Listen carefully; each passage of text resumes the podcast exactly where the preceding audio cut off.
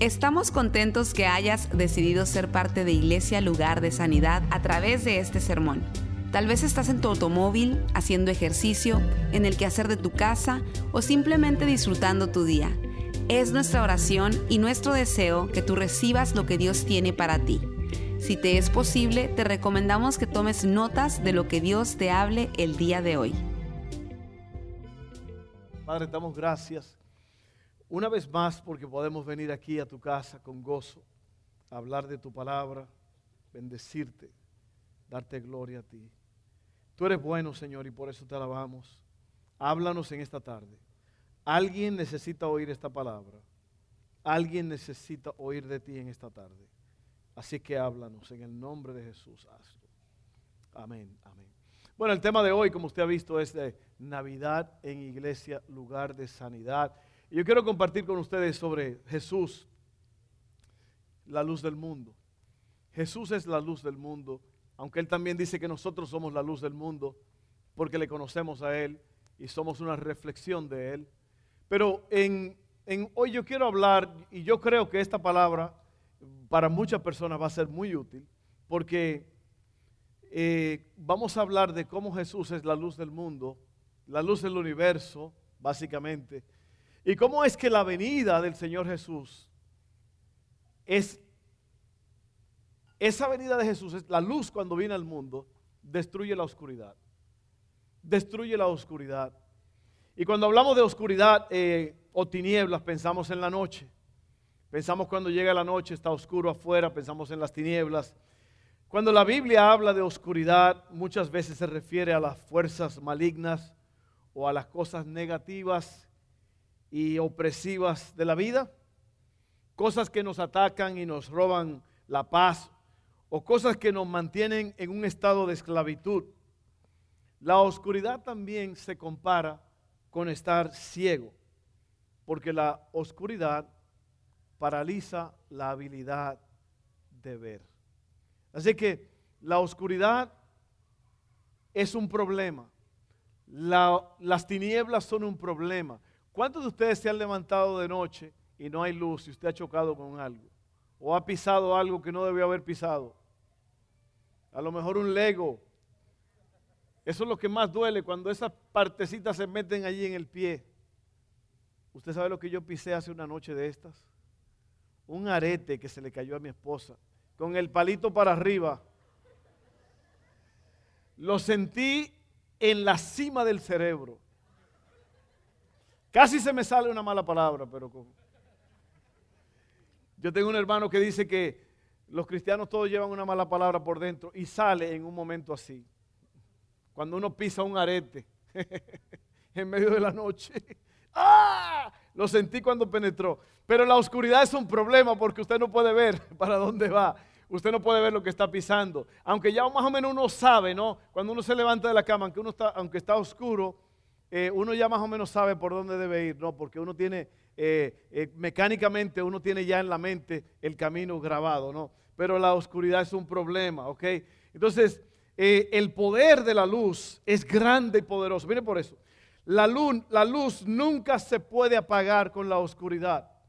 ¿Se había puesto usted a pensar en eso? La luz nunca se puede apagar con la oscuridad. Por más oscuridad que usted traiga a un lugar donde hay luz no se puede apagar. Sin embargo, la más mínima cantidad de luz alumbra en la más densa oscuridad. Qué tremendo. No hay suficiente oscuridad que pueda robarse la luz que hay en este auditorio.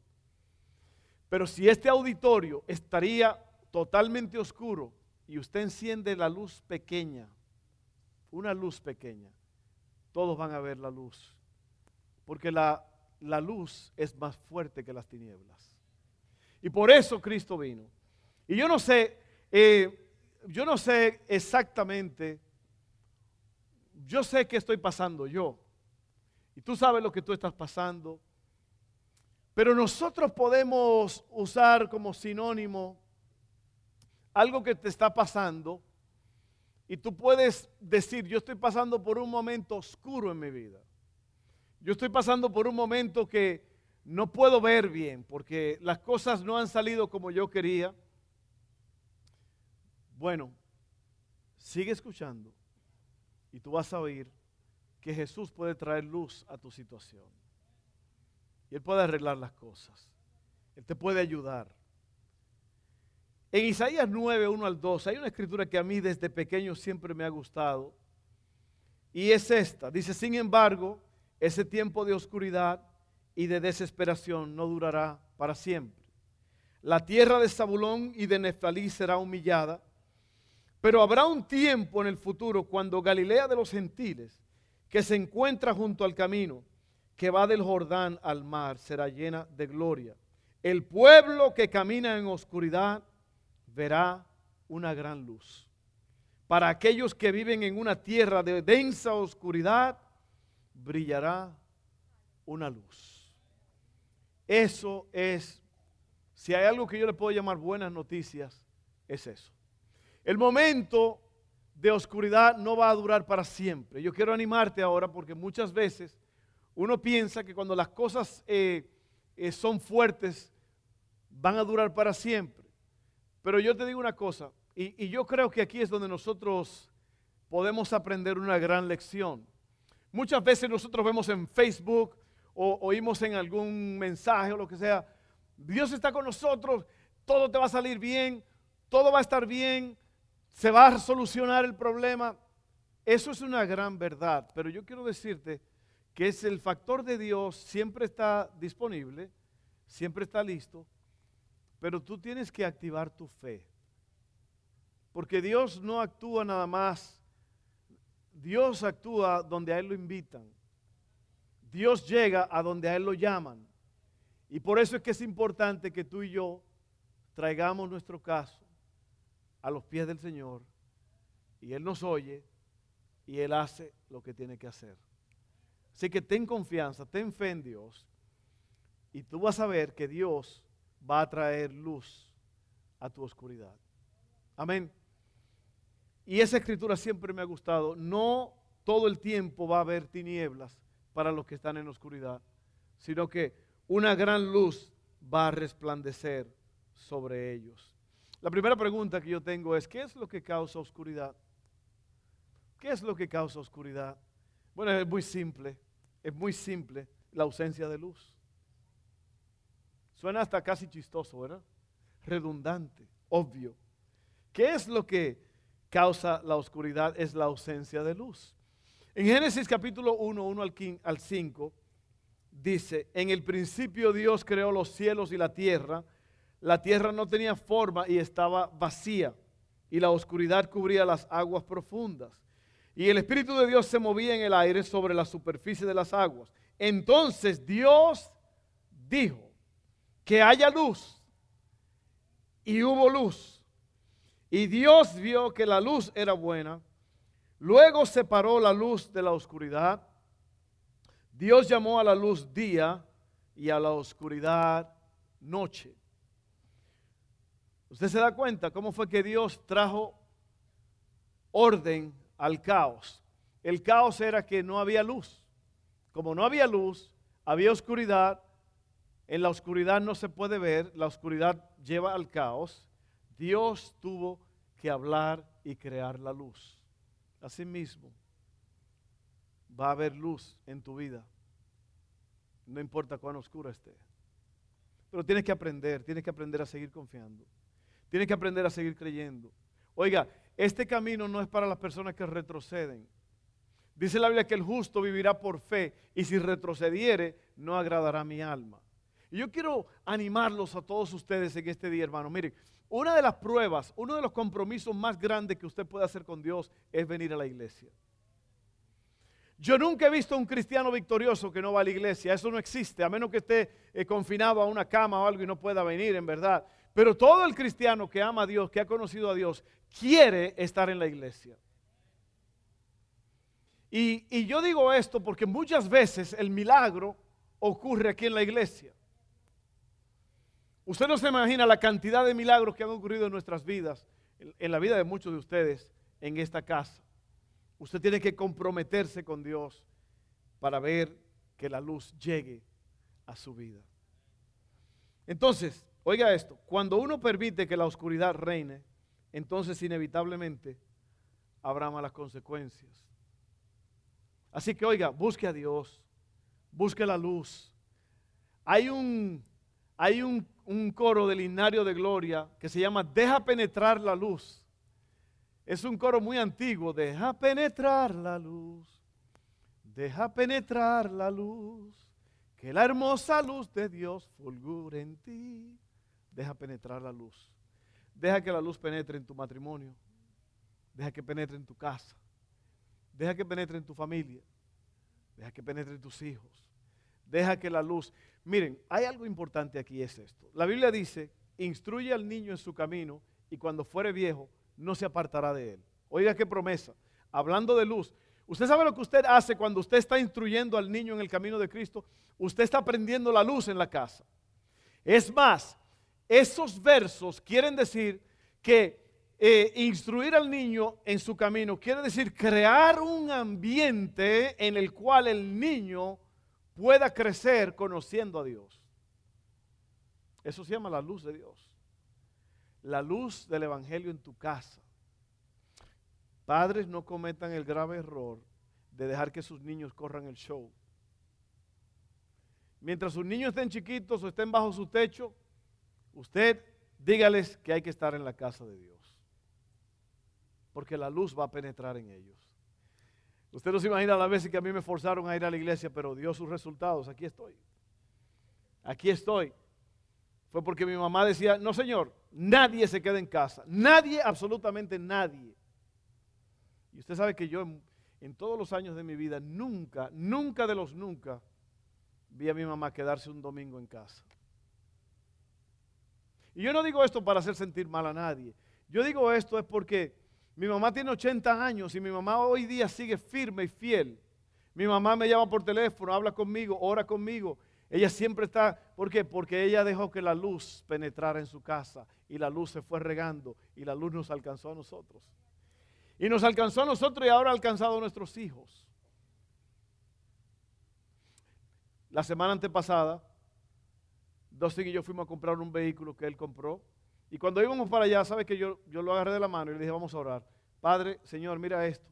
Este vehículo que Dustin va a comprar, Señor, que sea una bendición, que este vehículo sea eh, bueno para él, que este vehículo pueda producir para él, bla, bla, bla, bla, bla, bla. Una oración, una oración de fe, porque porque necesitamos que Dios traiga luz a todas nuestras transacciones, todos nuestros negocios. Deje que la luz llegue y alumbre. La luz tiene una forma extraordinaria de arreglar las cosas. Número dos, la oscuridad no puede coexistir con la luz. La oscuridad no puede coexistir con la luz. Para que una persona sea liberada de la oscuridad, primero tiene que ver la luz y ser guiado y liberado por la luz. Eso tiene mucho que decir allí. Oiga bien, para que una persona sea liberada de la oscuridad, primero tiene que ver la luz y ser guiado y liberado por la luz. Juan 3, 19 al 21. Abra sus oídos como si fueran dos embudos.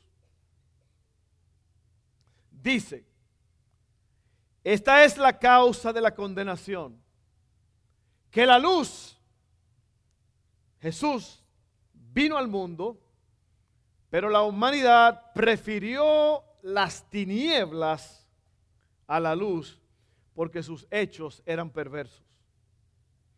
Pues todo el que hace lo malo aborrece la luz. ¿Usted se da cuenta por qué es que mucha gente que usted invita a la iglesia no quiere venir? ¿Usted se da cuenta por qué es que mucha gente a usted a lo mejor lo odia porque usted es cristiano? Porque el que está en la oscuridad aborrece la luz. ¿Usted sabe lo que quiere decir la palabra aborrecer? Odiar con ganas. Por eso mucha gente dice, usted está loco, a mí no me hable de eso. ¿Por qué? Porque no quiere salir de la oscuridad. ¿Ok? Seguimos. Pues todo el que hace lo malo aborrece la luz y no se acerca a ella por temor a que sus obras queden al descubierto. En cambio, el que practica la verdad se acerca a la luz para que se vea claramente que ha hecho sus obras en obediencia a Dios. La gloriosa luz del Evangelio ha venido al mundo en forma de un bebé llamado, según Isaías, la Virgen concebirá y dará a luz un hijo y se llamará su nombre Emmanuel, que quiere decir Dios con nosotros. Dios se hizo hombre y trajo luz a nuestra gran oscuridad. Lo está pensando, lo está meditando. Oiga bien, lo voy a leer otra vez porque eso está sabroso, porque ya tengo un punto más y voy a terminar. Dice, esta es la causa de la condenación, que la luz vino al mundo, pero la humanidad prefirió las tinieblas a la luz porque sus hechos eran perversos. Oiga, bien esto. Eso es.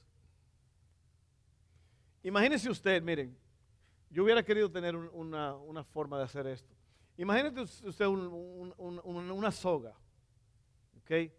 Un lazo, como usted le llama, una soga que llegue de esa pared a esa pared.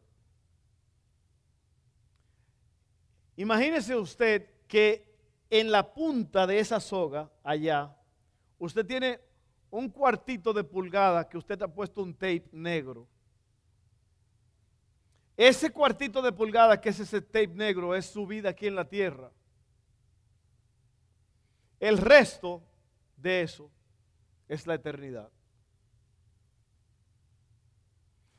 Y la gente rechaza la eternidad de salvación y prefieren las tinieblas. Usted se había puesto a pensar en esto. Lo grande y espantoso que es eso, que alguien diga no a Cristo.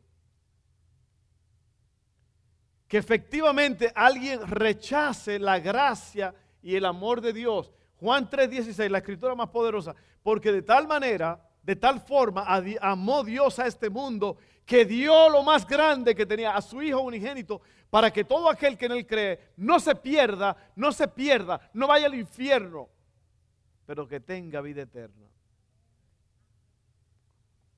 Sin embargo, la gente rechaza al Señor.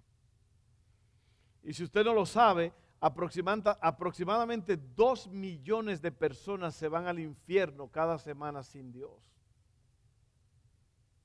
Dos millones de personas mueren sin Dios. Y usted dirá, pastor, ¿por qué usted habla del infierno? Jesús habló más del infierno que cualquier otra persona en la Biblia. Él dijo que ahí el gusano no muere y el fuego no se apaga.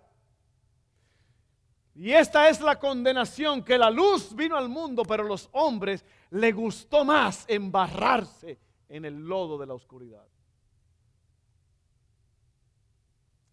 Eso debería como hablarnos a nosotros, como que eso debería despertarnos, como que eso debería como cristianos hacernos como, wow, wow, wow, wow, un momento, yo necesito realinear mi vida con la luz.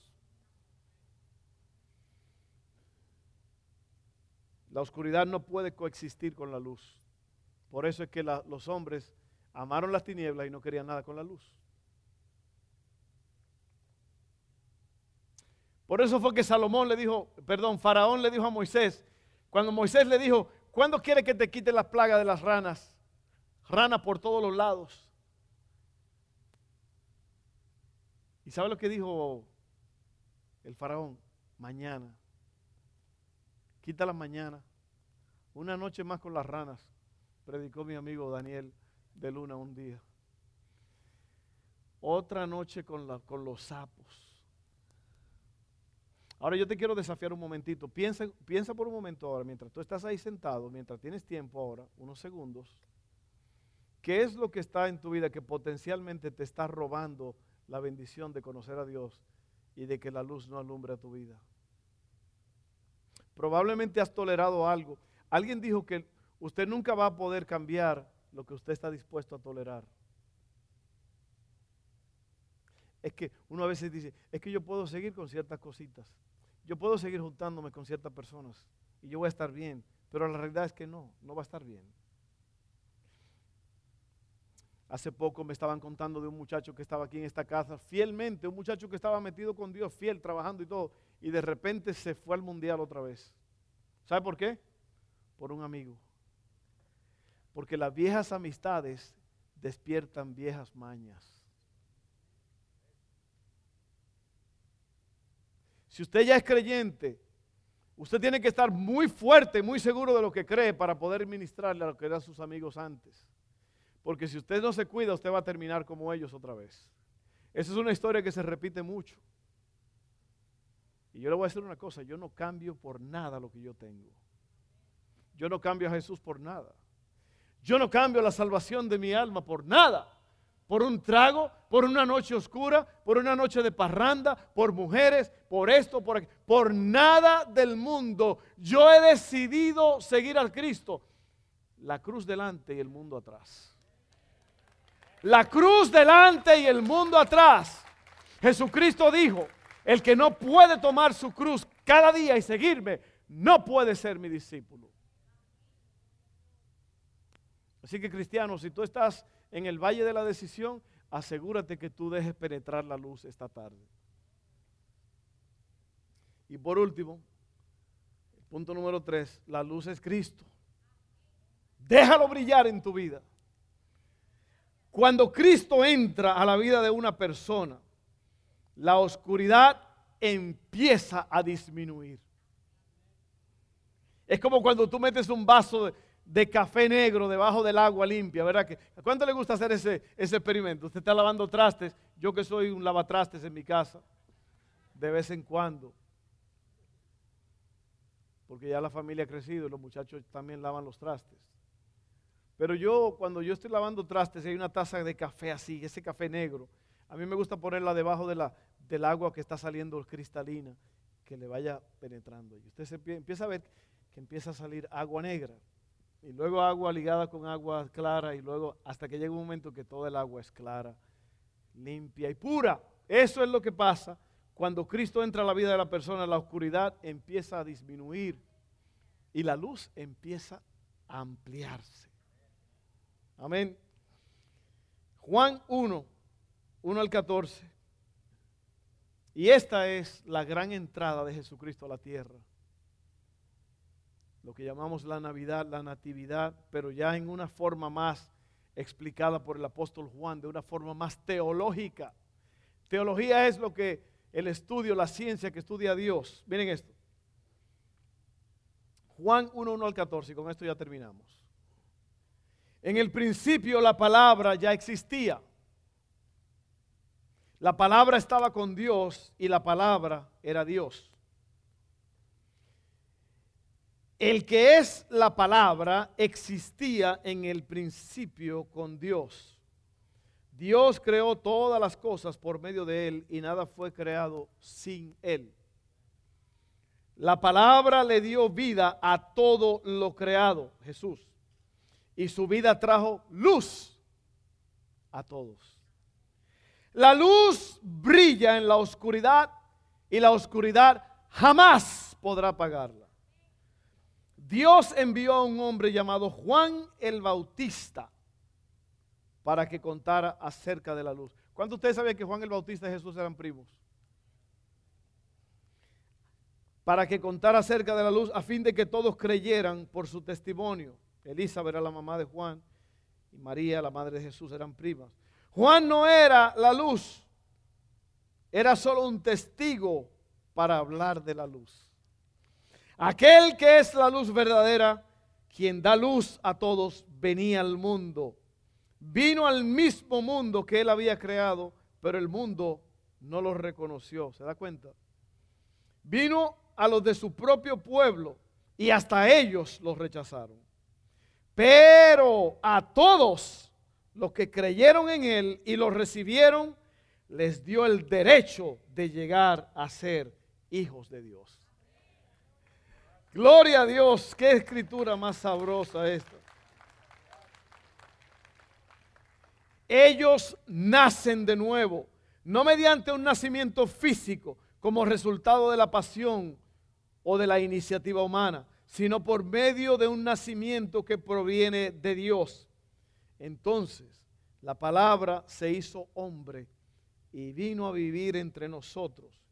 Estaba lleno de amor inagotable y fidelidad, y hemos visto su gloria, la gloria del único Hijo del Padre. El apóstol Juan vio a Jesús, vio su gloria, vio que él estaba lleno de gracia, de verdad. Y ahora, miren esto, ya yo voy a cerrar aquí con esto. Ese fue mi último, lo último que tenía escrito. Pero yo quiero decirles a ustedes que había un hombre llamado Nicodemo que vino a Jesús de noche y le dijo, le habló a Jesús sobre la vida eterna. ¿Qué puedo yo hacer para ganar la vida eterna? Y Jesús le dijo, tienes que nacer de nuevo. Y él le dijo, ¿cómo es eso de nacer de nuevo? Que yo entre al vientre de mi madre. Y, Jesús le dijo, oye, tú eres maestro aquí en Israel y tú no sabes estas cosas. El nuevo nacimiento es esto, un conocimiento y una aceptación del plan de Dios para tu vida. Que tú vas a ser lavado en la sangre del cordero que tus pecados van a ser blancos como la nieve a través de la confesión. Es una entrega. ¿Ve? Por eso dice aquí que a los que le recibieron, a los que creyeron en él, le dio el derecho de llegar a ser hijos de Dios. Entonces, el nuevo nacimiento es un milagro. Ser cristiano es un milagro. Y por eso es que cuando tú eres cristiano, tú eres diferente al resto del mundo. Ya tú no eres igual. Ya mire, oiga, el cristiano, si un cristiano cae en pecado y peca, le duele, le molesta y se lamenta por haber hecho eso. Si no le duele, si no lo lamenta, entonces no es cristiano. No ha conocido nunca a Dios. Porque lo que ocurre en el nuevo nacimiento es que hay una transformación desde adentro. Por eso es que la gente no puede explicar lo que te ha pasado. ¿Verdad, mi hermana? La gente dice que mi hermana está loca. La gente dice que tú estás loco. La gente dice que Ronald está loco. Pero no estamos locos. Es que la luz ha resplandecido. Y hemos visto lo que éramos y lo que ahora somos y lo que seremos. Dice la Biblia que este cuerpo se transformará. En un abrir y cerrar de ojos seremos transformados. Y vamos a tener un cuerpo nuevo que nunca jamás muere. Dice ahí que la Biblia que en ese lugar no hay lágrimas, porque el Cordero enjugará, limpiará las lágrimas del dolor, de, todo de toda la oscuridad que pasaste aquí en la tierra. La luz, dice la Biblia, que en la ciudad donde habita, donde Dios es el rey, donde Jesús, el Cordero, dice, es, allí no hay oscuridad, porque el Cordero es la luz, es la luz, es la luz, y Él sigue siendo la luz. Oiga, por eso es que usted molesta y usted cae mal muchas veces en el trabajo, porque cuando usted llega, llegó la luz. Y no, no es mentira que, que llegó la luz. Es porque el cristiano no se involucra hablando tonterías y haciendo cuentos obscenos y cosas. Con... No, no puede. Porque ahora lo que el cristiano tiene es luz. Vamos a terminar ahí. Vamos a terminar ahí. Oiga, yo te invito a que tú dejes que la luz penetre que la luz entre. Vamos a estar en pie, vamos a estar en pie.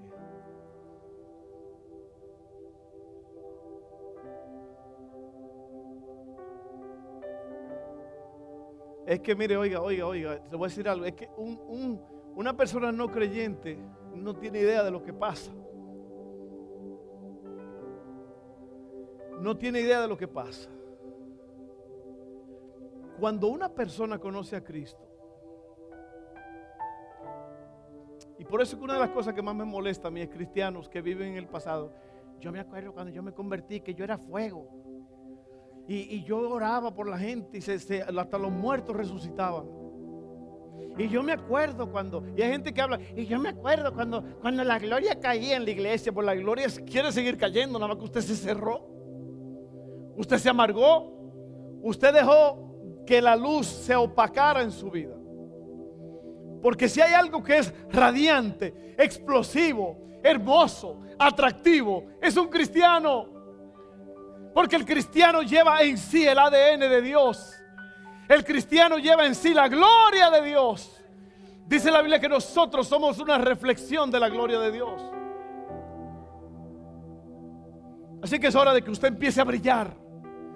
En vez de opacar, en vez de ser la cosa mala, míralo ahí, que cristiano ahí llega otra vez, siempre mal hablando, maldiciendo, siempre con que avanzas en vez de alabanzas. No, no, no, no. No, no, no, no, no, no, no. Ese no es usted. Usted y yo hablamos con fe. Usted y yo hablamos creyendo que las cosas van a suceder. Yo quiero darte esa oportunidad. Si tú nunca has, aceptado a la luz, vamos a orar ahora mismo quiero darte esa oportunidad. A lo mejor tú eres un cristiano que ha estado flojo. Tú has estado tan flojo que ya tú ni sabes si eres salvo. Estás dudando de tu salvación. Y eso no puede ser. Un cristiano jamás debe dudar de su salvación. Yo quiero orar contigo. Mire, si hay alguien aquí que quiere decir, pastor, yo quiero aceptar a ese Jesús que usted está hablando. Yo quiero esa luz. Yo quiero que llegue a mi casa y se prenda la luz porque yo estoy en tinieblas. Vamos a orar. Ahora mismo, ore conmigo, todos, todos oren conmigo. Dígale, Padre, yo creo en Jesús. Él es la luz. Él vino para salvarme. Yo acepto a Jesús. Perdona mis pecados. Jesús murió en la cruz. Llevó mi pecado me dio vida eterna. Y yo acepto eso. Desde este momento, yo soy salvo. Gracias, Padre. Nombre de Jesús. Amén. Bueno, en un momento yo voy a orar por ustedes. Vamos a prender nuestras velas. Usted trajo su vela, préndala. Vamos a hacer una iluminación aquí. Cuídese el pelo, por favor, que lo último que nosotros queremos aquí es una persona encendida, pero encendida de mala forma.